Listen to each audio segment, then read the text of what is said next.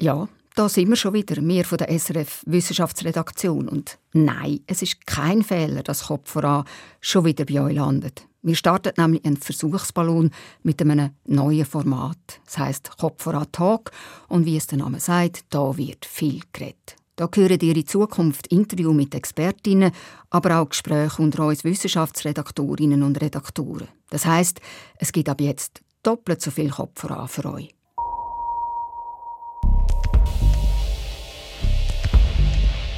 Heute erzählt Astrophysikerin Audrey Vorburger von der Uni Bern über die Weltraummission JUICE. Ich stelle die Fragen und heiße Katharina Bochsler.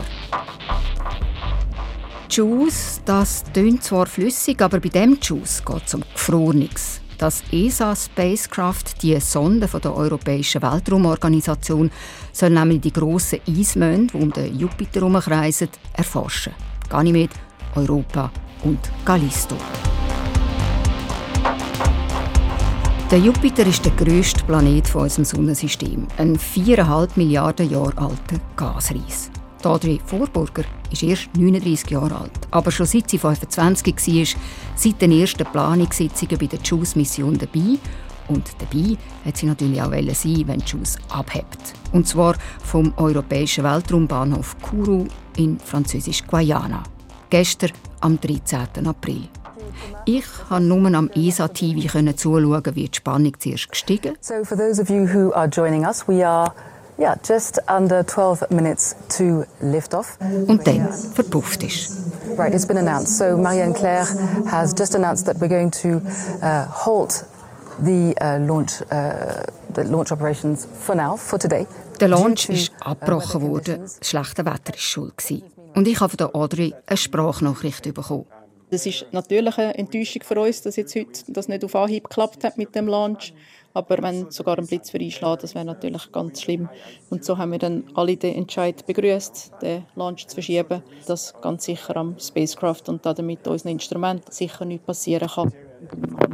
Am Tag darauf, also heute am 14. April 2023, hat es dann geklappt. 3, 2, 1, top!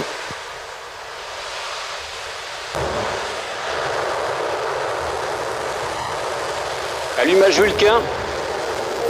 Allumage AP, décollage.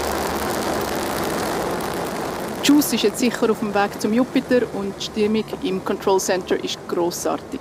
Wir haben gesehen, wie gezündet wird, der Trageten abhebt, dann hat es ein paar Sekunden gedauert und dann ist dann bis zu uns auch der Schall gekommen, was ein enormes Gefühl war, die, die Schallwelle. Und jetzt sind alle sehr ausgelassen, alle ganz glücklich und alle sehr bereit, um jetzt anstoßen auf den glücklichen Launch.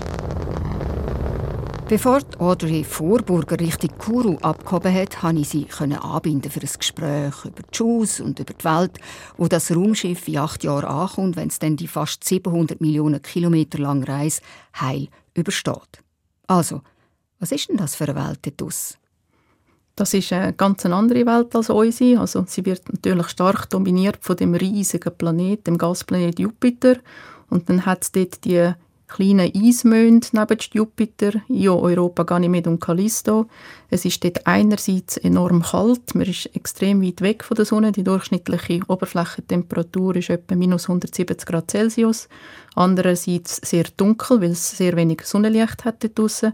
Und dann hat Jupiter auch noch das enorme Strahlenfeld, das ist der grösste Teilbeschleuniger in unserem Sonnensystem. Das heißt, die ganze Zeit wird auch noch alles von dieser Strahlung durchdrungen. Also Sie sagen, Jupiter sei der grösste natürliche Teilbeschleuniger in unserem Sonnensystem. Warum ist er das? Und warum ist die Region eben so eigentlich die strahlungsintensivste im Sonnensystem?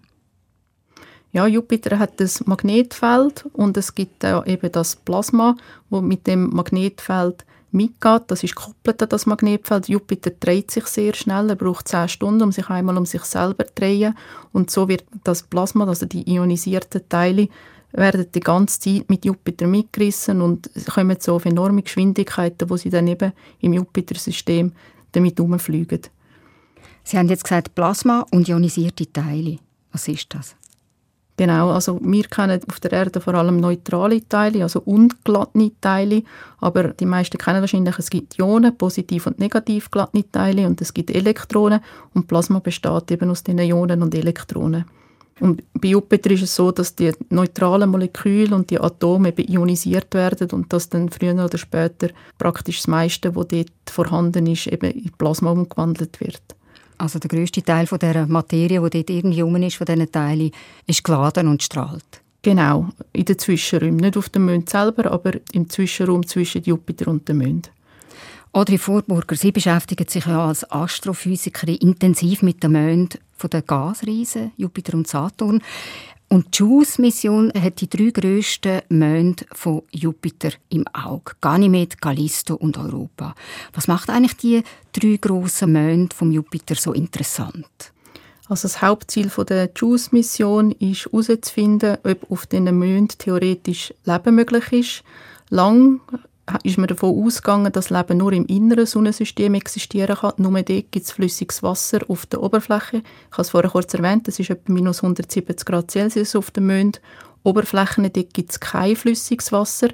Und dann ist aber die Galileo-Mission gekommen. Das ist eine NASA-Mission, die 1995 im Jupiter-System angekommen ist. Und die hat neben dem Jupiter-Magnetfeld ein zweites, sehr kleines Magnetfeld in der Nähe von Europa gefunden.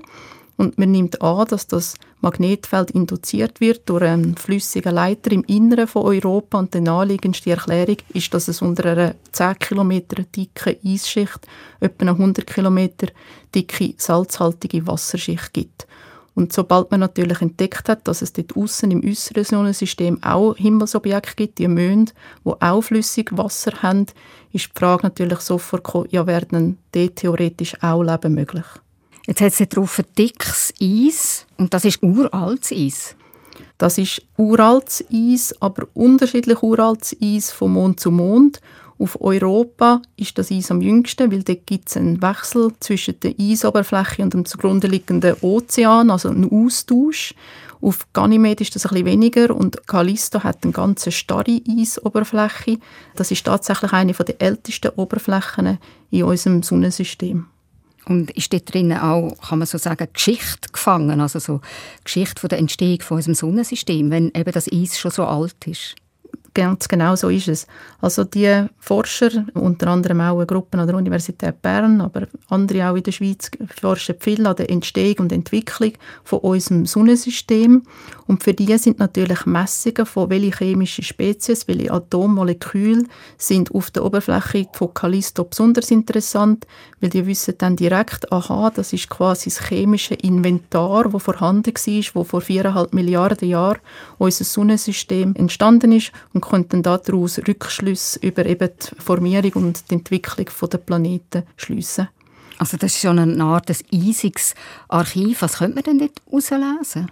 Also was vor allem Fragestellungen, die wir vor allem dann beantworten ist vor allem, was sind die Umgebungstemperaturen gewesen, ist das irgendwie ein warmer Nebel gewesen oder kalt und zu welchem Zeitpunkt von Jupiter haben sich die Monde geformt also die Druck und Temperaturen, die vorgeherrscht haben, aber dann eben auch zum Beispiel, also Kohlenstoff gibt es zum Beispiel in Form von Kohlenstoffdioxid, aber auch Methan. Man will auch wissen, hat es eher Sauerstoff gehabt, sodass sich Kohlenstoff mit Sauerstoff verbunden hat, oder ist es eher Wasserstoff gewesen, der dominiert hat, sodass sich vor allem Methan gebildet hat. Das sind so lauter Messungen, die man machen kann, die dann eben für die Formieren Parameter liefern, die sie anhand von denen ihre Modelle optimieren können.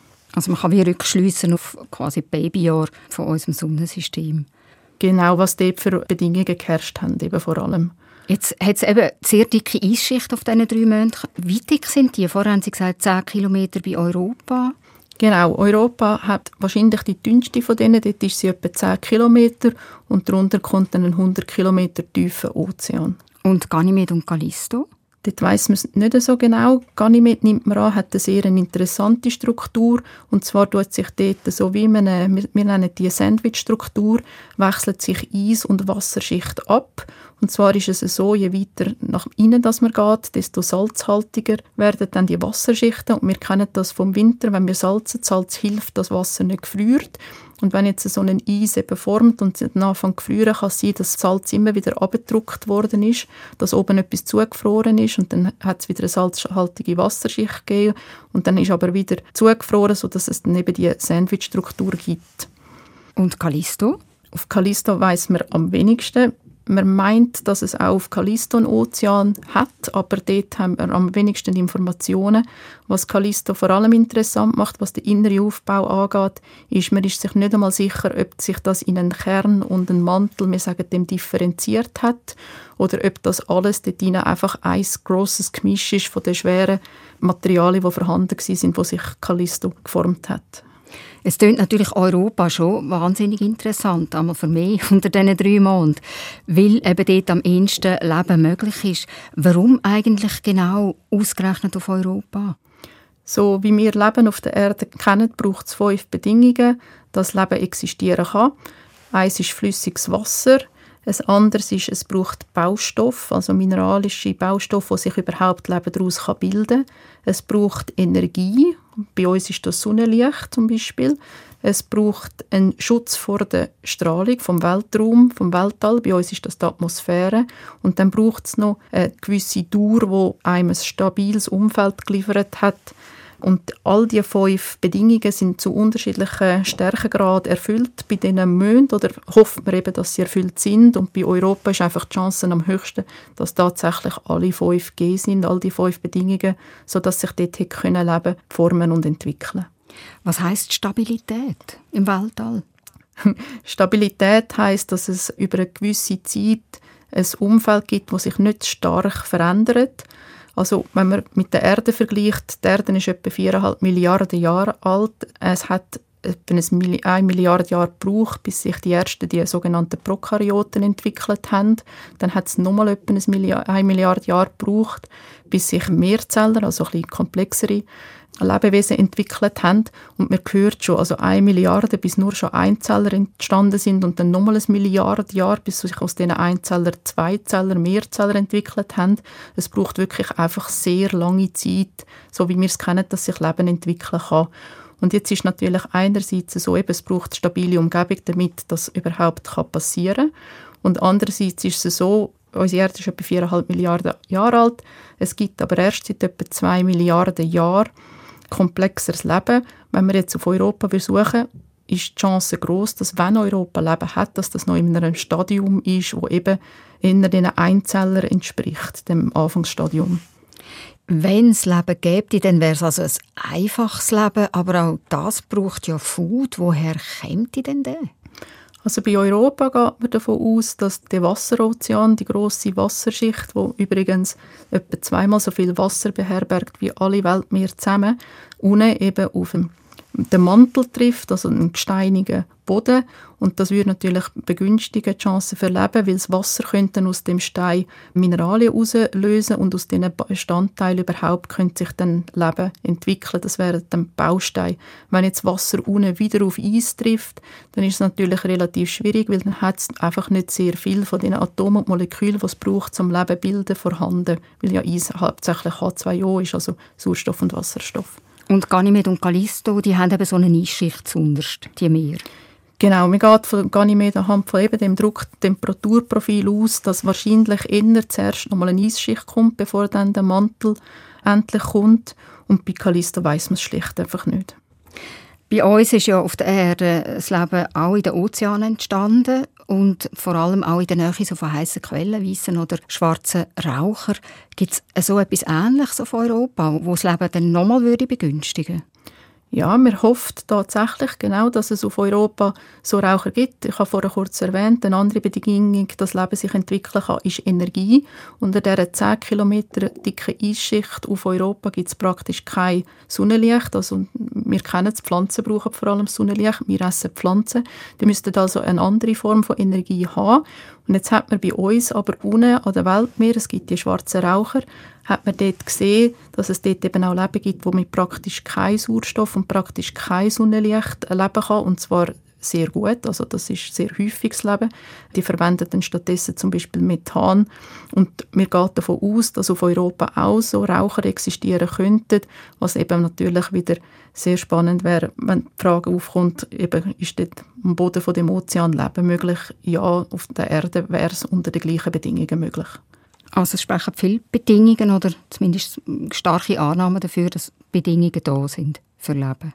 Definitiv. Jetzt kann ja also das nicht für Leben, aber das Leben möglich wäre. Genau. Jetzt kann ja Jetzt kann ja Juice selber kann ja nicht abtauchen in die Meer. es hat die Schicht und es hat einfach die Instrumente und Juice cruisen dort umeinander. Wie erschnüffelt denn Juice quasi äh, den Duft vom Leben? Also was sich da unter dieser Eisschicht, unter dieser Dicke könnte abspielen? Schnüffeln ist ein ganz gutes Wort. Das ist tatsächlich, was wir versuchen mit unserem Massenspektrometer. Es gibt Beobachtungen, die darauf hinweisen, dass auf Europa Geysire ausbrechen, so wie wir es kennen, vor allem aus Island. Und wenn jetzt die Geysire vom Ozean gespeisen werden, eben unter der Eisschicht, dann würden die Geysire uns Ozeanproben direkt über die Oberfläche befördern, wo wir mit dem Spacecraft dann durchfliegen und die tatsächlich auch messen könnten. Man sieht gerade so ein, ein Science-Fiction-Bild, so ein Raumschiff, das durch irgendwie so einen Schnaufer von einem Jupitermond fliegt. Es klingt tatsächlich ein bisschen nach Science Fiction. Können Sie denn die überhaupt anfliegen? Also, oder ist es dann, oh shit, links wäre jetzt etwas aufgegangen, aber wir sind schon dran vorbei? Oder können Sie so einen Geysir, wenn der aktiv ist, gezielt anfliegen? Ja, das können wir. Unser grosses Glück ist, dass die NASA gleichzeitig eine Mission im Jupiter-System haben wird. Das ist die NASA-Mission Europa Clipper. Die kommen eineinhalb Jahre vor uns an und werden 49 Vorbeiflüge an Europa machen. Und wenn jetzt die NASA uns natürlich informiert, eineinhalb Jahre im Vorhinein, weil sie das schon sehen, wenn sie vor Ort sind, dass es an bestimmten Orten aktive Geysire haben, dann wird ESA sicher einlenken und die ansteuern. Wir haben das Triebwerk, wir können unser Spacecraft steuern und das wird dann sicher gemacht. Und das tauscht man auch untereinander aus. Also da ist man dann nicht neidisch, dass die, die anderthalb Jahre später sind, jetzt direkt durchfliegen Absolut im Gegenteil. Also der wissenschaftliche Austausch, aber auch der Austausch auf Management-Level ist sehr groß zwischen den zwei Teams. Es ist auch so, dass JUICE ursprünglich hätte eine Mission sein von beiden Raumfahrtagenturen, also die Leitung wäre geteilt gewesen unter NASA und ESA. NASA hat dann aber müssen abspringen, weil sie das Budget nicht zugesprochen bekommen haben und dann ist daraus eben dann die ESA-Mission JUICE geworden. Wo dann NASA später das Budget dann doch noch bekommen hat, haben sie dann geplant, dass sie halt dann auch fliegen mit ihrem eigenen Spacecraft. Aber der Austausch ist immer noch sehr groß. Was sind das eigentlich für Moleküle, die auf Leben hinweisen? Welche Moleküle weisen denn auf Leben hin? Ja, also das gibt ganz viele verschiedene Arten, wie man nach Leben suchen kann. Was muss gesagt sein, ist, es gibt wahrscheinlich nicht ein Instrument und eine Messung, wo uns je wir können sagen, das ist Leben, sondern es braucht verschiedene, wir nennen das Multiple Lines of Evidence, also unabhängige Messungen von unabhängigen Instrumenten, wo alle darauf hinweisen, dass etwas, was man beobachtet oder untersucht, Leben ist. Und das muss vor allem alles andere ausschließbar sein. Also man muss alle anderen möglichen chemischen und, und physikalischen Prozesse untersuchen, die zu einem gleichen Messergebnis führen könnten und alle müssen ein Negativergebnis haben, sodass am Schluss die einzige plausible Antwort noch Leben ist. Und wenn wir jetzt mit dem Massenspektrometer suchen, dann suchen wir sicher Bausteine für Leben, so wie wir es kennen. Also das wären Protein, das wären Fett, aber das wären auch Nukleinsäuren, Aminosäuren. Also es gibt ganz viele verschiedene Moleküle, Biomoleküle, Biosignaturen nennen wir die gerne, die wir suchen können. Wir haben schon vorher über die Verstrahlung geredet im Jupiter-System. Wir beide würden dort oben sofort tot umgehen oder tot davon schweben. Wie machen denn das eigentlich die elf hochkomplexen Geräte an Bord von JUICE? Wie machen es die, dass sie nicht aussteigen? Das ist tatsächlich einer der grossen Knackpunkte dieser Mission. Also das ist auch für ESA etwas ganz Schwieriges gewesen, für Airbus, der Spacecraft gebaut hat. Also die Strahlung, die ist vor allem natürlich für die Onboard-Elektronik sehr schädlich. Das heißt, wir haben die ganzen Instrumente und auch unsere zum Beispiel Detektoren, aber auch unsere Onboard-Computer müssen abschirmen mit relativ dickem Metall. In Bezug auf die Strahlung gibt es ja auch noch mal einen Schweizer Beitrag, Radem aus dem PSI, aus dem Paul-Scherrer-Institut Villingen. Und das ist ja so ein Teildetektor, der Alarm schlägt, wenn die Strahlendosis zu hoch ist. Was machen denn die Geräte, wenn der Alarm losgeht? Ja, also bei uns ist es so, dass wir Hochspannung an Bord dabei haben. Für die eben ist natürlich die Strahlung für die Elektronik und alles besonders gefährlich. Das heißt, wir würden wahrscheinlich, wenn jetzt tatsächlich so ein Alarm kommt, unser Instrument abstellen und im Ruhemodus warten, bis wieder Entwarnung gegeben wird. Also wenn man schläft, dann bleibt man gesund als Gerät. Man hofft es zumindest. Mhm. Die Elektronik kann natürlich trotzdem beschädigt werden, aber man weiß zum Beispiel auch, also bei uns gibt es ein enormes Störsignal in den Messungen. Also die Strahlung würde unser Messprodukt dominieren. Das heißt, wir wissen dann zum Beispiel auch, wenn wir jetzt etwas messen, also das, die Messungen sind gar nicht sinnvoll, weil wir messen eigentlich dann nur die Background-Strahlung. Die hat ja noch nie eine Mission gehabt, die so weit ihre Fühler ausgestreckt hat in unserem Sonnensystem. Der Jupiter ist fast 800 Millionen Kilometer von der Sonne entfernt. Der ist nur 150 Millionen Kilometer von der Sonne weg. Ist eigentlich die Distanz neben der Strahlung so die größte Herausforderung?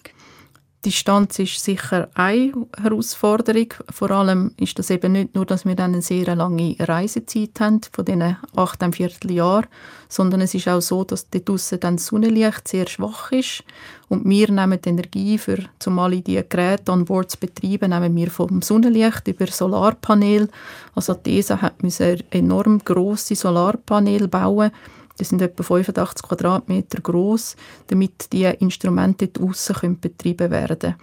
Und das Sonnenlicht, das dort aussen vorhanden ist, mit diesen riesigen Solarpanels, gönnen wir etwa 900 Watt.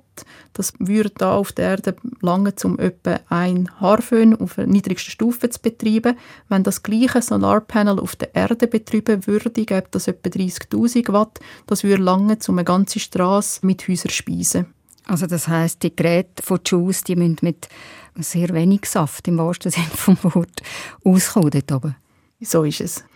Andererseits ist es auch noch eine Herausforderung. Wir fliegen zuerst einmal noch beim Venus vorbei, dort wird es relativ heiß und dann ist es dann dort draussen im äußeren Sonnensystem aber wahnsinnig kalt. Das heißt, das ganze Spacecraft und die ganze Elektronik müssen auch noch riesige Temperaturschwankungen aushalten.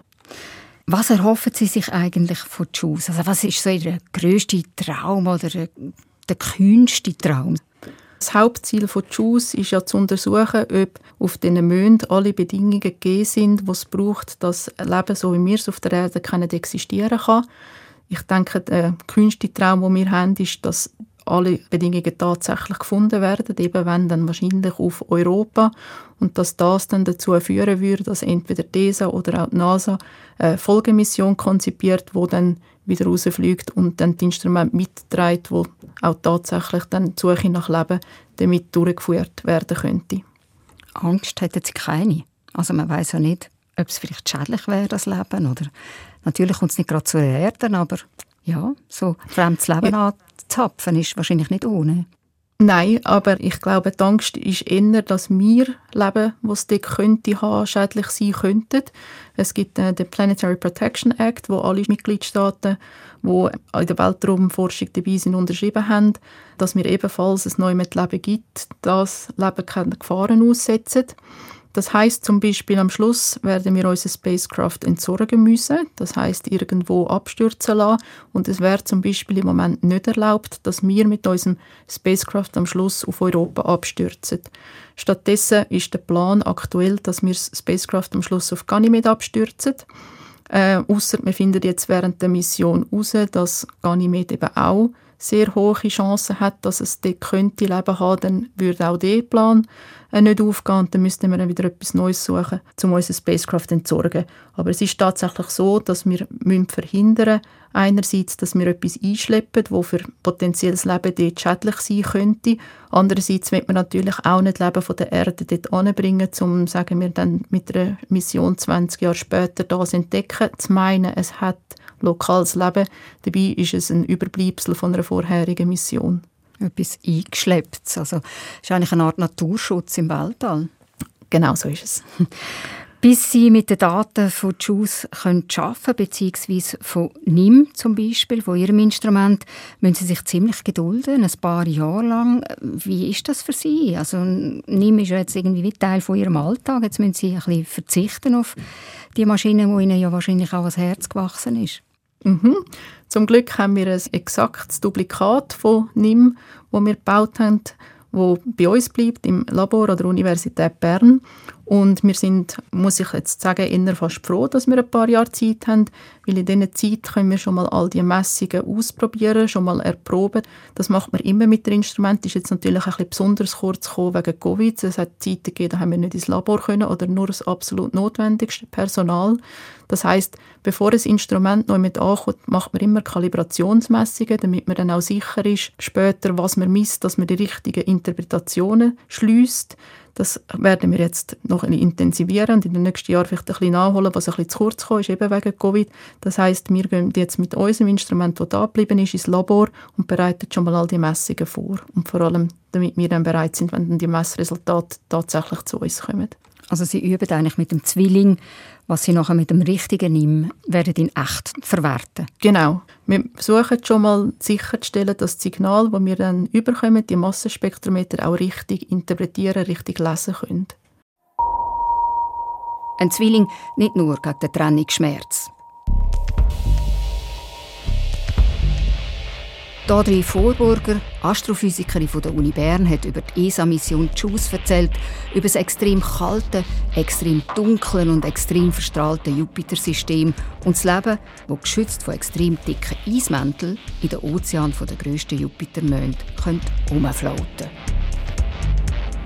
Ihr habt die erste Folge gehört von unserem Podcast Kopf voran Talk, Supplement aus der Küche der SRF Wissenschaftsredaktion. Nicht mehr wundern, was ihr davon haltet. Wir sind ansprechbar, mündlich und schriftlich über kopfvoran.srf.ch oder 079 878 65 04. Mein Name ist Katharina Bochsler.